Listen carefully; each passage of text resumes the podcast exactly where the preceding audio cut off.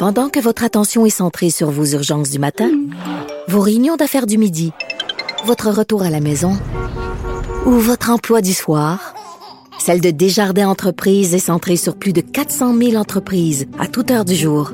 Grâce à notre connaissance des secteurs d'activité et à notre accompagnement spécialisé, nous aidons les entrepreneurs à relever chaque défi pour qu'ils puissent rester centrés sur ce qui compte, le développement de leur entreprise. Avocat à la barre. Avec François-David Bernier. Des avocats qui jugent l'actualité tous les matins. Êtes-vous pour ou contre les caméras corporelles euh, sur les policiers? On voit ça beaucoup aux États-Unis. Euh, ça peut avoir euh, des avantages, évidemment. je veux dire, une image vaut mille mots. L'enregistrement peut aider dans des enquêtes sur ce qui s'est passé. Certains crient à l'injustice disant que c'est des atteintes à, la vie privée. Là, on se rend compte que les caméras ont la cote. Les Canadiens sont supposément largement favorables à cet ajout-là. Euh, il y a, dans le fond, le port de caméra corporelle par les policiers perçu très favorablement à travers le pays. Euh, c'est notamment considéré comme un outil pour réduire les risques de bavure, de, de, profilage racial, des choses comme ça. Euh, au Québec, on avait fait un test qui n'était pas tant concluant, mais on voulait en savoir un peu plus avec quelqu'un qui connaît le domaine, notre analyste policier François Doré. Bonjour. Bonjour, M. Bernier. Ah, merci d'être là. Donc, euh, c'est un bon débat. Euh, euh, vous, vous voyez ça comment, les caméras corporelles? Ben, c'est pas la première fois qu'on entend parler des caméras corporelles. Il y a eu des projets pilotes au Québec, au Canada aussi. Oui, ça existe aux États-Unis c'est toujours dans l'application de la chose et la raison pour laquelle euh, on veut le mettre en application ou on veut l'apporter. Mhm. C'est sûr que les arguments qui sont soulevés concernant bon euh, la protection du citoyen contre les bavures policières, contre la violence injustifiée, contre le racisme, racisme systémique dont on parle beaucoup ces temps-ci, mhm. euh, ça pourrait être une forme de protection. Mais c'est aussi une forme de protection pour, puis là on va le regarder de l'autre côté, pour le policier qui peut se faire accuser à part, parce que c'est déjà arrivé, d'avoir justement été soit raciste, soit violent ou euh, incorrect. Alors, ça joue des deux côtés. Mm-hmm. Et là, évidemment, ben, il y a toujours la question de à quel moment est-ce qu'on la met en action, cette caméra-là? Qui la met en action? Qui a le pouvoir de euh, la débrancher ou du moins de l'arrêter? Et à quel moment on le fait? Est-ce qu'on aurait l'action complète où la caméra a été impliquée. Et à ça s'ajoute, puis je pense que je l'ai lu dans l'article aussi, à ça s'ajoute la protection de la vie privée qui, ma foi, euh, est très importante mm-hmm. là-dedans. Alors, comment est-ce qu'on fait ça? Est-ce que la caméra est en marche tout le temps ou à partir d'un moment donné, qui le décide? Parce que ce qu'on veut pas, ben un, je pense, comme vous dites, ça peut protéger le policier parce que de plus en plus, qui n'a pas un cellulaire avec une belle caméra ces temps-ci? On a vu beaucoup de, passants filmer des policiers, mais le problème, c'est que des fois, on se rend compte que euh, le, le, de l'événement est sur le web, par exemple, on appelle ça scindé. Dans le fond, il y a seulement une partie. Mais effectivement, euh, euh, est-ce que si le policier a le pouvoir de l'éteindre, est-ce qu'il peut l'éteindre euh, pour, pour, pour, se protéger puis faire des mauvaises choses? Mais d'après, vous, M. Doré, où est, où est la, la ligne là-dessus? Là?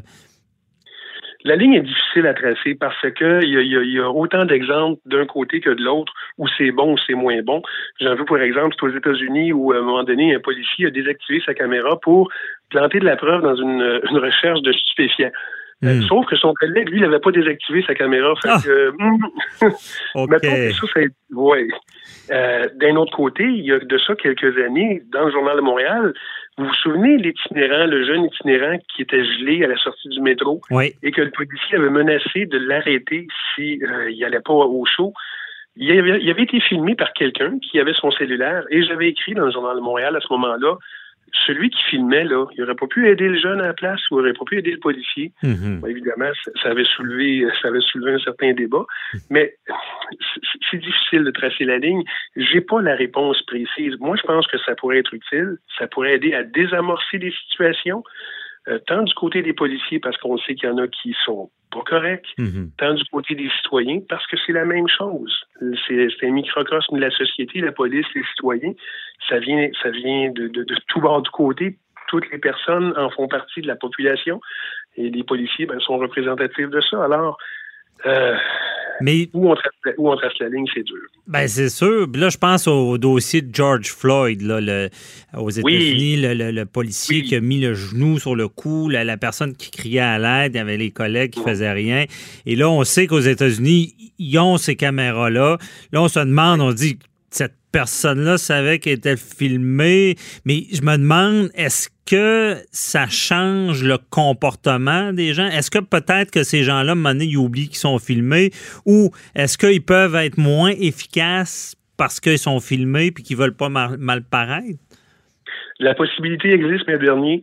Euh, oui, il y en a qui vont oublier, qui sont filmés. Celui, ben, Floyd, George Floyd, le policier, il avait quoi de main d'un poche, il avait le genou, puis il regardait, puis attendez, c'est quoi, c'est huit, huit minutes?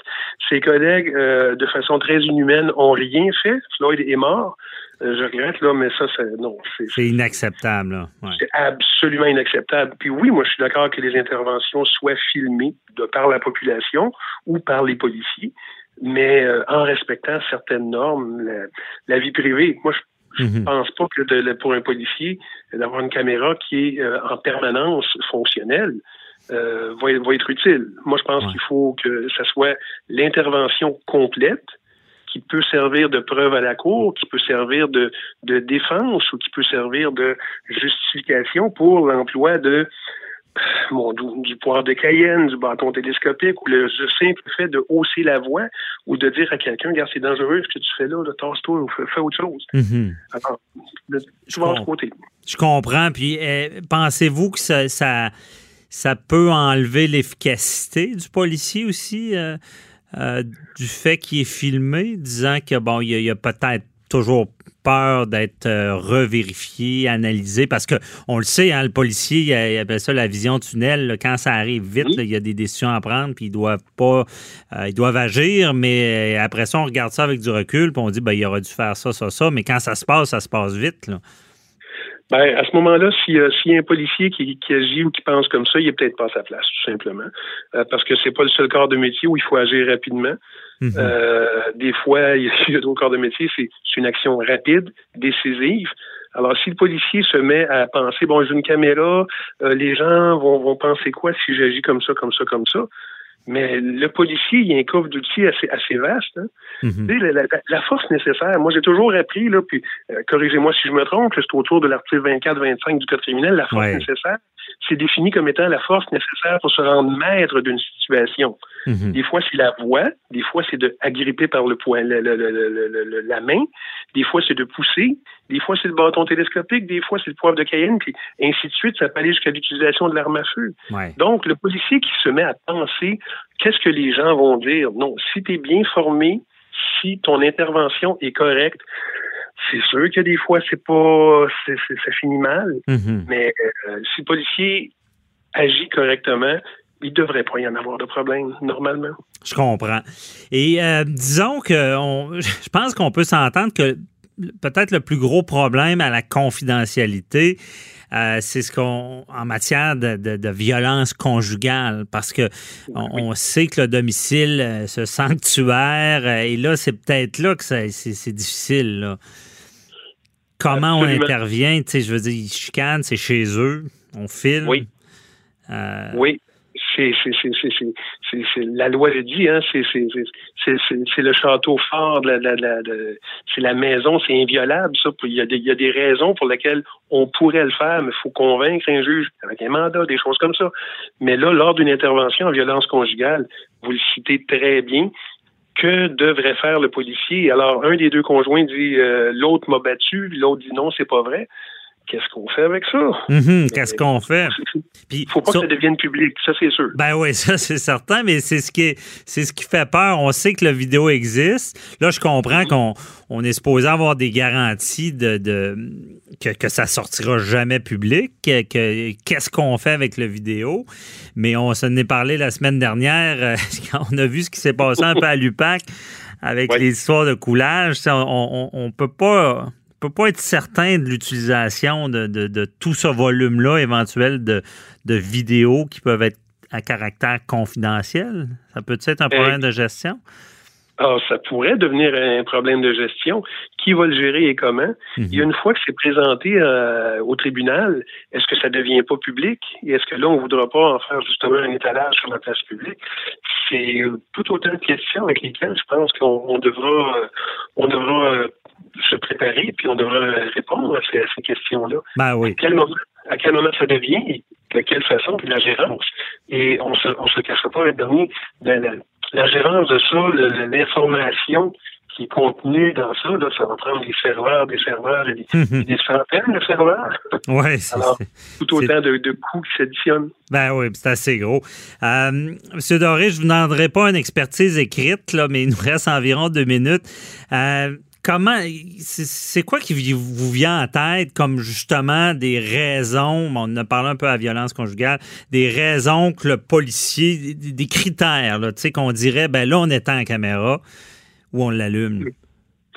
Ben, lors d'une intervention policière, dès le début de l'intervention, je, je, si on décide d'y aller comme ça, la caméra devrait être en fonction. Mais est-ce que dans la- la- l'arrière, euh, pardonnez-moi l'anglicisme, le background, à un moment donné, on verra pas deux personnes qui, normalement, ne devraient pas se trouver là ou ne devraient pas se trouver euh, ensemble Mhm. euh, pour X, X, Y raison? Est-ce que ça viole leur vie privée?